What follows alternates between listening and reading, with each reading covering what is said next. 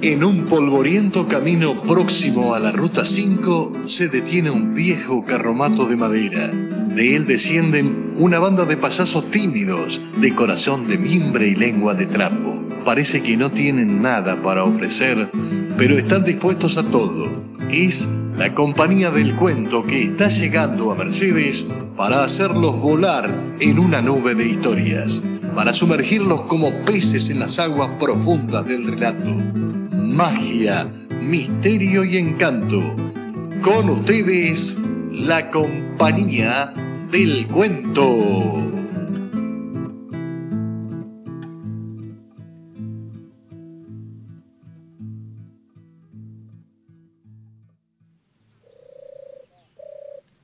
Buenas tardes.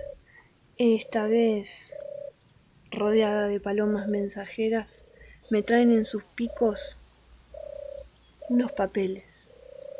Son los cuentos de Montferrat que por alguna razón parecen haberse caído de su carpeta. Por suerte son los que hoy va a contar en la función. Uno, una historia un poco terrorífica, el mismo infierno. Después, Mm, a ver. Muerte de cola romana. Después, como siempre, la advertencia de el italiano con ese libro misterioso llamado Las ciudades invisibles. Y luego, ciudadano. A ver, váyanse. Bueno, y si las palomas nos permiten, vamos a traer a los directores de orquesta para que nos deleiten con una pieza musical. Pero antes, claro, ciudadano de Mercedes. Bueno, que lo disfruten.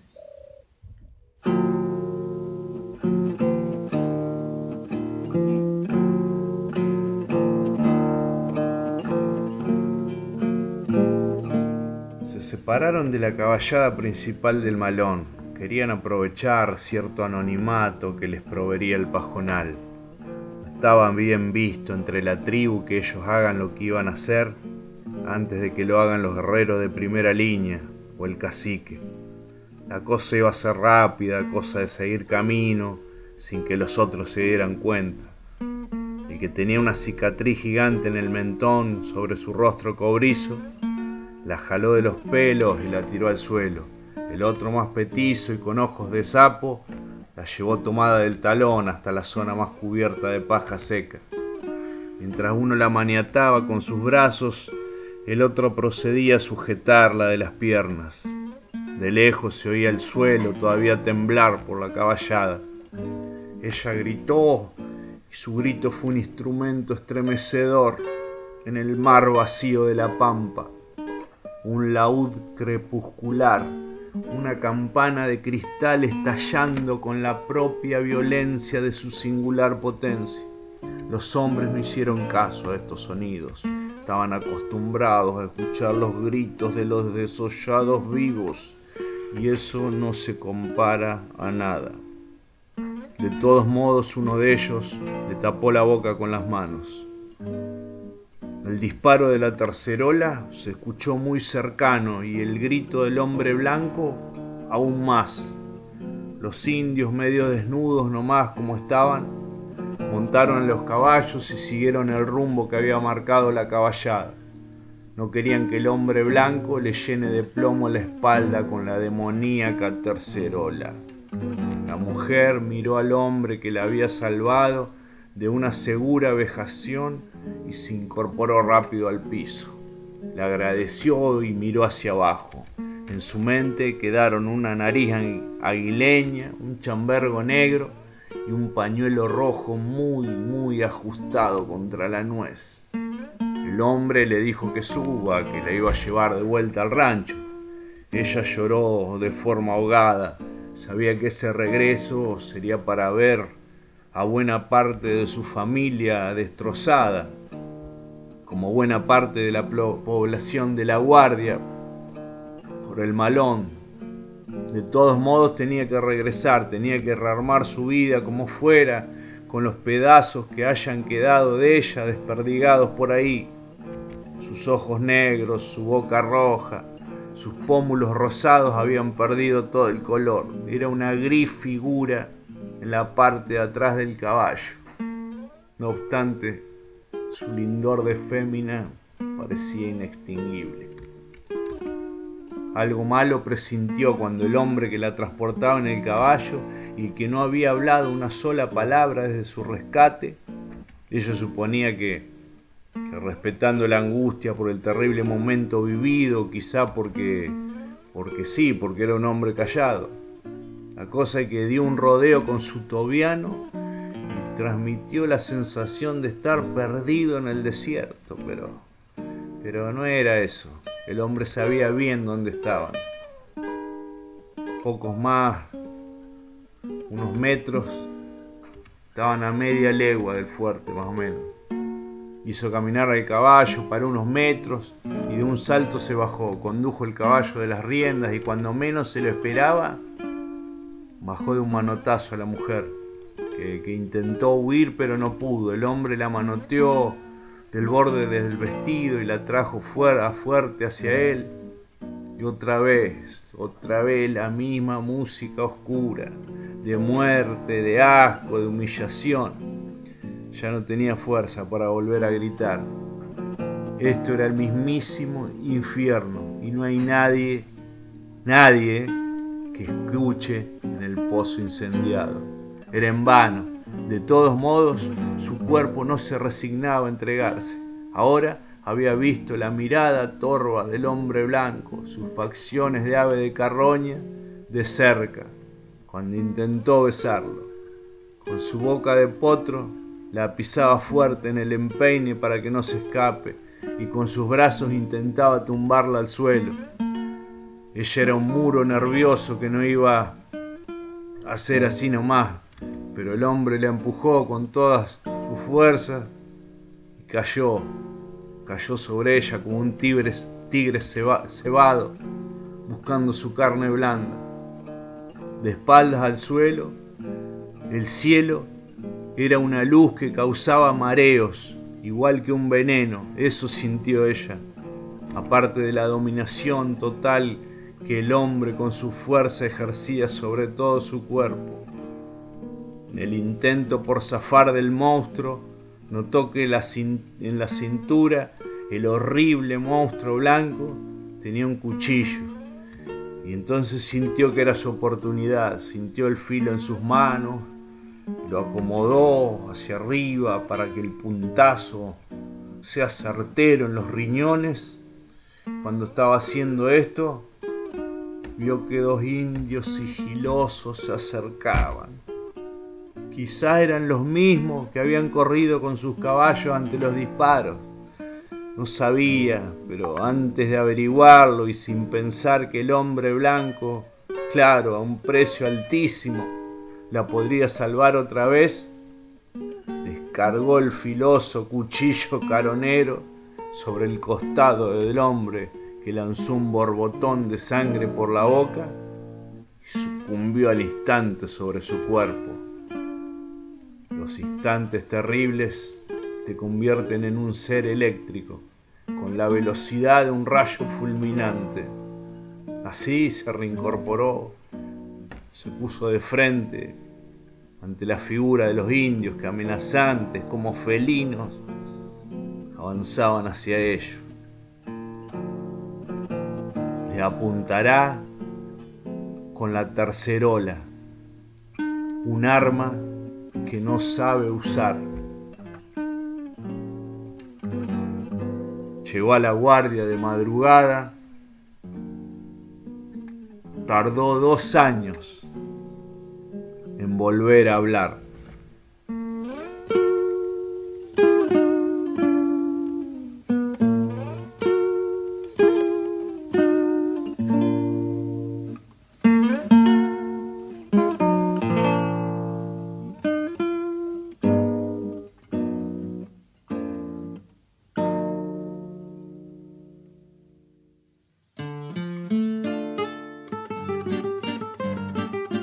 Nadie los llamó, pero están aquí, con la narración entre los dientes.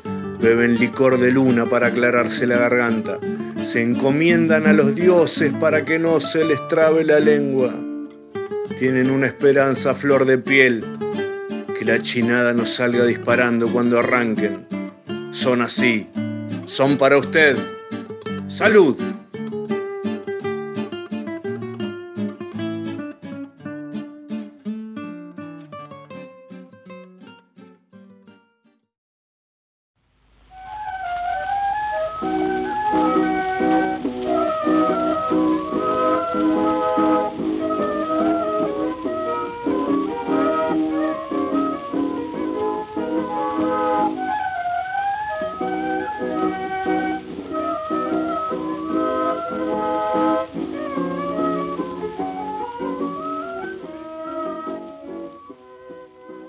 Historia me fue referida por don Raúl Ortelli una noche de mayo de 1974 mientras dábamos cuenta de una botella de caña ombú en el patio de su casa de la 33 entre 16 y 18 bajo la mirada increíble de su curiosa cigüeña Bonías.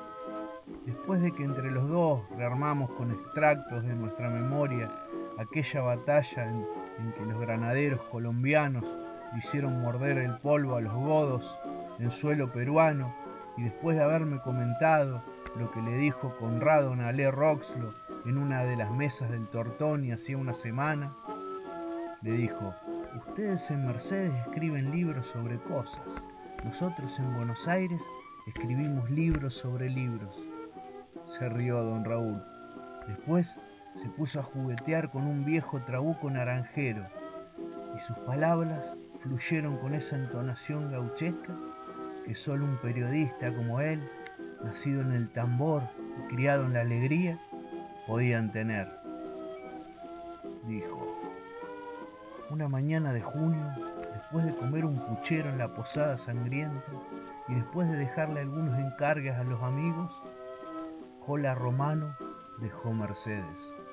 Su nuevo rumbo era la ciudad de Junín, algunos problemas y el ofrecimiento de una muy buena paga por parte de unos tipos de Junín que lo habían contratado, lo llevaron a tomar la decisión de alejarse de la ciudad que lo había visto nacer, donde con menos de 30 años había forjado su mito de hombre de coraje. Acomodó su pañuelo de seda al cuello, le dio su sombrero blanco y se subió al tren. Como una premonición, fue sintiendo como atrás iba quedando para siempre al paso veloz del tren sobre los campos, unas mujeres que amó, unas peleas, unos puñados de cielos mercedinos con el carácter de inolvidables. Sabía que en Junín no lo habían contratado por su apostura ni porque era un joven fuerte, versión moderna del compadrito. Lo habían contratado porque sabían que era el único hombre, quizás de toda la provincia de Buenos Aires, o al menos de esta amplia zona oeste, capaz de enseñarle cuántos pares son tres botas al elemento más pintado del lugar. En el garito de un club de Junín con sede en la avenida principal, los tres capos de como era sabido por todos, la mafia del pejerrey, le dieron las instrucciones. Debía desplazar de la laguna a los pescadores de Garay Núñez y a los del negro Labercrombie. Debía hundirle los botes a balazos si era necesario. El negocio de la pesca en Junín era de ellos y solamente de ellos.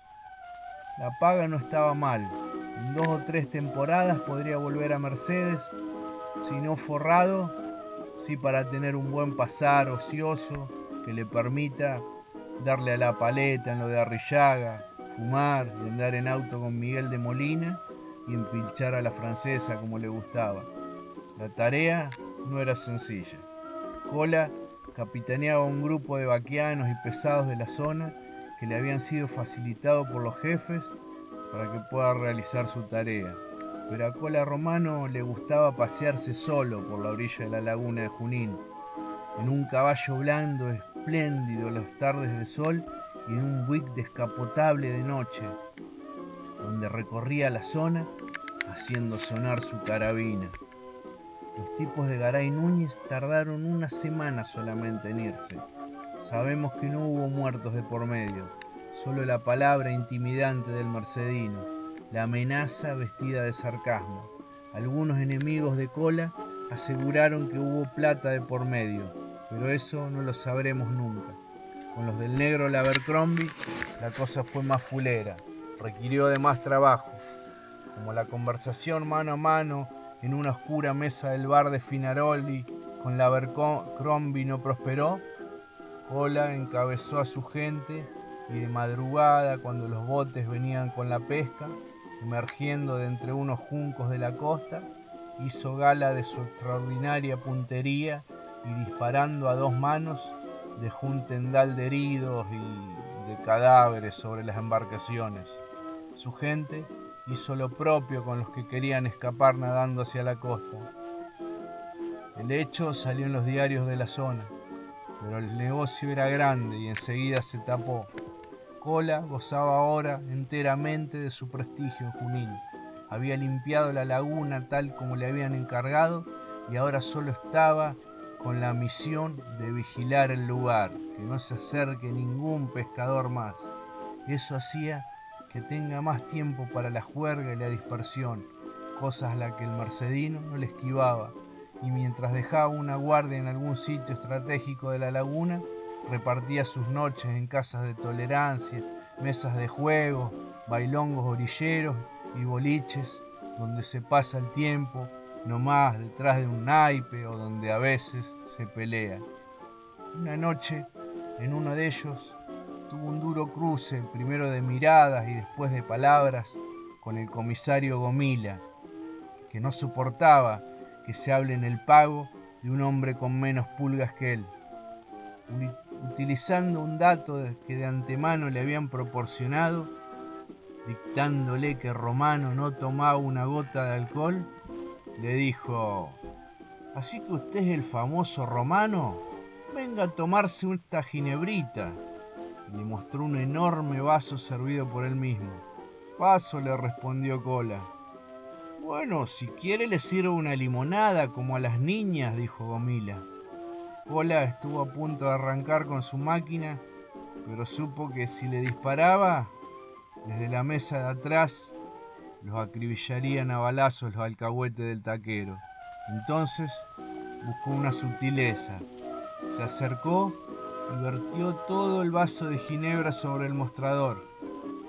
Y este vaso pierde, parece, comisario, dijo, y se fue dejándolo en ridículo ante todos los presentes. Era verdad, el mercedino se había granjeado cierta fama en Junín. Se lo nombraba en el centro, en las orillas, y sobre todo en el nocturnal mundo del Lampa. Así, como nadie es profeta en su tierra, nadie es verdaderamente patrón en tierra ajena. En algún instante de 1924, muchos odios convergieron sobre la impactante figura de Cola Romano. Las primeras versiones dijeron que todo había sido orquestado. Las fuentes consultadas con posterioridad aseguraron que hubo tanto de frío complot como de fatal encuentro casual. Aconsejado por unos amigos, entre ellos Félix Russo, habían convencido a Cola que traiga el dinero que estaba ganando Mercedes para guardarlo en un lugar de confianza. Y eso estaba haciendo Cola Romano la mañana del 23 de marzo, guardando todo en un pequeño maletín negro acomodó su pañuelo de seda, salió para la estación de trenes. En el camino, como acostumbraba en Mercedes en Junín o donde esté, hizo restallar las balas de su Smith Wesson, primero contra unas piedras y después contra unos sapos que se asomaban al costado del camino. Era como en el, el entrenamiento básico para su infalible puntería. Por eso Félix ni lo miró cuando disparaba. Pero sí una escuadra más adelante le preguntó por su famosa pelea con Pirincho Gómez. Lejos de la gravedad habitual de los compadritos de la época, Cola Romano rió, rió como un loco, como un niño con frescura divertida. Contaba que lo había agarrado con un viejo sable del ejército de San Martín que había empeñado en lo de la viuda del aire un tal Romero que no era Quintín, dijo. La de planazos en la sabiola que se llevó ese chivilcoyán. Se le acabaron las ganas de venir a alborotar a nuestro tranquilo barrio El Sapo. Félix también rió ante la ironía. La estación estaba de frente. El tren se escuchaba llegar. Al acercarse, se dieron cuenta que había muy poca gente para viajar. Apenas tres o cuatro señoras vestidas con floridos batones y unas canastas con comida que por lo visto irían acá nomás. Como un vendaval de dentro de uno de los vagones del tren, se descolgaron dos hombres y se aproximaron peligrosamente a Cola y a Félix. Este último alzó los brazos, pero Cola, sin dudarlo, incrustó un puñetazo en la cara al primero de ellos. Eran los Mandriotti, los duros hermanos sicilianos que habían sido tremendamente humillados por el Mercedino la noche que sacó de la laguna la gente de Garay Núñez. Detrás de toda victoria acecha una venganza, y esos disparos desde los revólveres de los sicilianos daban cuenta de ello.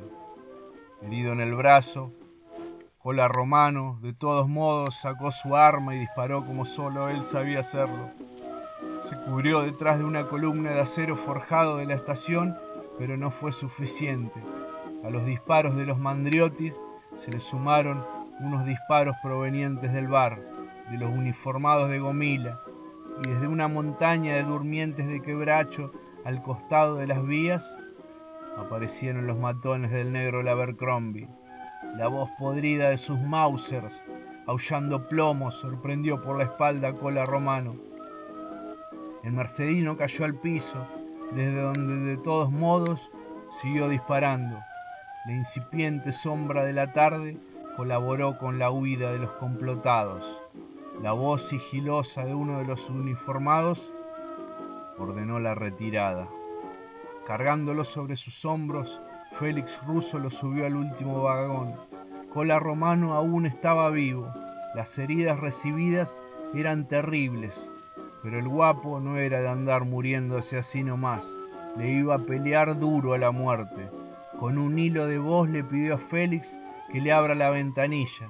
Se estaba ahogando. Un borbotón de sangre salió de su boca. Se apretó fuerte el estómago y su mente comenzó a vagar como hace la mente de los moribundos por su pasado. El rostro de su madre besándolo antes de salir a remontar barriletes o de jugar al trompo con la barra de la 41 y 16. El fútbol en el baldío se estremezcló entremezcló con sus visiones de más grandecito, con las incursiones al centro, al cine gran español, a la confitería San Martín, el metejón infernal con la hija de un escribano famoso, con la que supo que por una cuestión de apellido o de clase, como dicen ahora, jamás se iba a casar. La pasión desenfrenada, la oscuridad de las piezas de los lenocinios del sapo, las balaceras inigualables con ese otro guapo de pura cepa, como Pedro Nariche, capaz de jugarse la vida en cada esquina al igual que él. Todo, todo se mezclaba.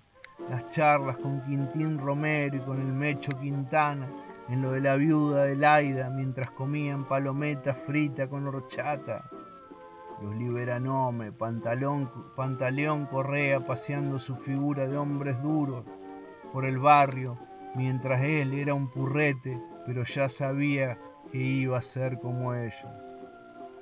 El tren llegó a Mercedes. Félix bajó a los gritos pidiendo que consigan un médico, que Cola Romano estaba herido. En menos de una hora, Emilio Siri y Alfredo Curat lo estaban operando. Duró nueve días más porque, como dicen, era un roble.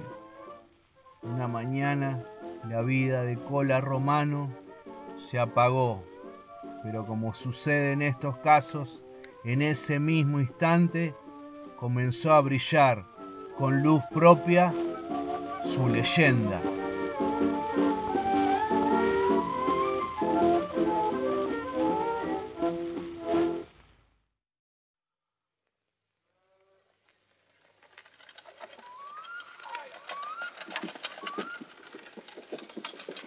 Quando si spegne la luce, guarda, prendi questo libro che Marco Polo ha raccontato a un imperatore, che dopo un altro l'ha scritto e proprio così è arrivato nelle tue mani.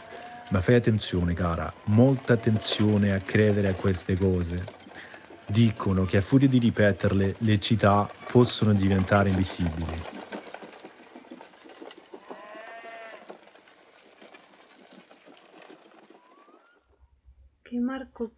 Se lo contó un emperador y después llegó a mis manos. Sí, sí, sí, entiendo. Entiendo la advertencia. Por suerte, ya voy por la página 21. Y Marco Polo le cuenta al emperador. Le dice, Inútilmente intentaré describirte la ciudad de Zaira, de los altos bastiones. Podría decirte de cuántos peldaños son sus calles en escalera, de qué tipo los arcos de sus portales, qué chapas de zinc cubren los techos, pero sé que ya sería como no decirte nada. No está hecha de eso la ciudad, sino de relaciones entre las medidas de su espacio y los acontecimientos de su pasado, la distancia al suelo de un farol y los pies colgantes de un usurpador. El hilo tendido desde ese farol hasta la barandilla de enfrente y las guirnaldas que embellecen el recorrido del cortejo nupcial de la reina la altura de aquella barandilla y el salto del adúltero que se descuelga de ella al alba, la inclinación de una canaleta y el gato que la recorre majestuosamente para colarse por la misma ventana, la línea de tiro de la cañonera que aparece de, de improviso desde detrás del cabo y la bomba que destruye la canaleta los rasgones de las redes de pescar y esos tres viejos que sentados en el muelle para remendar las redes se cuentan por centésima vez la historia de la cañonera, de quien, de quien se dice que está ahí desde tiempos inmemoriales. En esa hora de recuerdos que refluye la ciudad, se embebe como una esponja y se dilata la ciudad. Una descripción de Zaira como es hoy debería contener todo el pasado de Zaira. Pero la ciudad no dice su pasado, lo contiene, como las líneas de una mano, escrito en los ángulos de las calles, en las rejas de las ventanas, en los pasamanos de las escaleras, en las antenas de los pararrayos, en las astas de las banderas, surcado a su vez cada segmento por raspaduras, muescas, incisiones, incisiones y cañonazos.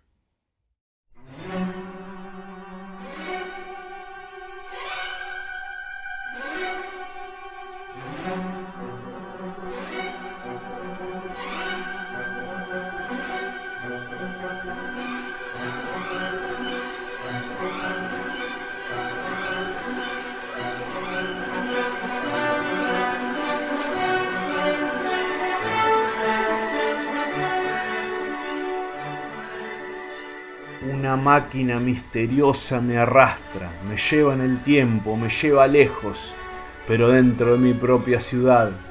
Viajo por Mercedes, por la noche estrellada de su tiempo. Veo a los colimbas hacer maniobras con un tanque de guerra en el campo San Vicente.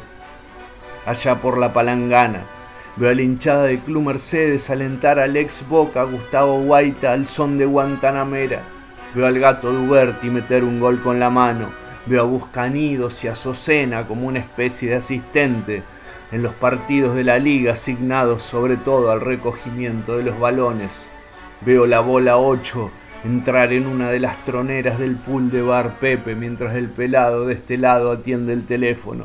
Veo el estupor con que varios jóvenes en el interior de oicos videojuegos miran el flipper A-Ball y no pueden creer que la máquina hable cada vez que se derriban correctamente las tres tarjetas. Veo la cancha de fútbol más extraña del mundo por su forma, casi triangular, en un espacio verde junto a la vía muerta de la 35 y 42. Veo a Pitino Yarvide en soledad tomarse un blanco en la cantina del parque.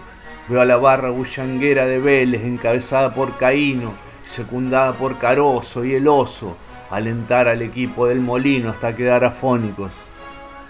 Veo a Saporiti parado en la puerta del Colegio Nacional, esperando a los alumnos que vienen a educación física. Veo a Roque salir del Instituto Unzué hacia el Corso. Veo gigantescas parrillas humeantes en la 20, en la 22, en la 24, en la 26, donde se cocinan los choris de la noche de carnaval. Veo un empleado de Rebagliati Brasil buscar una mecha de pared en una cajonera de madera. Veo un combinado del Tigre encabezado por el Rata Ratín jugar contra la selección Mercedino en la cancha del circuito 9 de julio. Veo a Domingo Faustino Sarmiento en el Paraguay escribir de puño y letra una carta a la biblioteca de Mercedes agradeciendo que le hayan puesto su nombre. Veo los animales de Saturnino Unzué pastar en los llanos mercedinos. Es la concentración más grande de cabezas de ganado del mundo. Veo zapatillas Naiferaldi, Pampero, Flecha y Sorpaso en las vidrieras de Andar Libre. Veo al premio Nobel Alfredo Pérez Esquivel ingresar al teatro argentino para dar una charla en la fiesta del libro. Veo el tranco entusiasmado de Javier entrando a la distribuidora Rosli a retirar la pelota de cuero número 5 que ha obtenido por llenar el álbum de figuritas de la tarántula. Veo al Chacho Jaroslaski dar un encendido discurso en defensa del gobierno de Alfonsín en la cancha de básquet de Quilmes, luego de un asado con cuero. Veo a Goyo y a Carabina tendiendo la cantina del Club Unión. Veo a Canario González en la cantina del Club Apolo. Veo al ruso Lischif comenzar a escribir un cuento policial en su estudio jurídico. Veo la hoguera que Fede Lischif y Cristian Falabella han encendido en la 40 para festejar el año nuevo mapuche.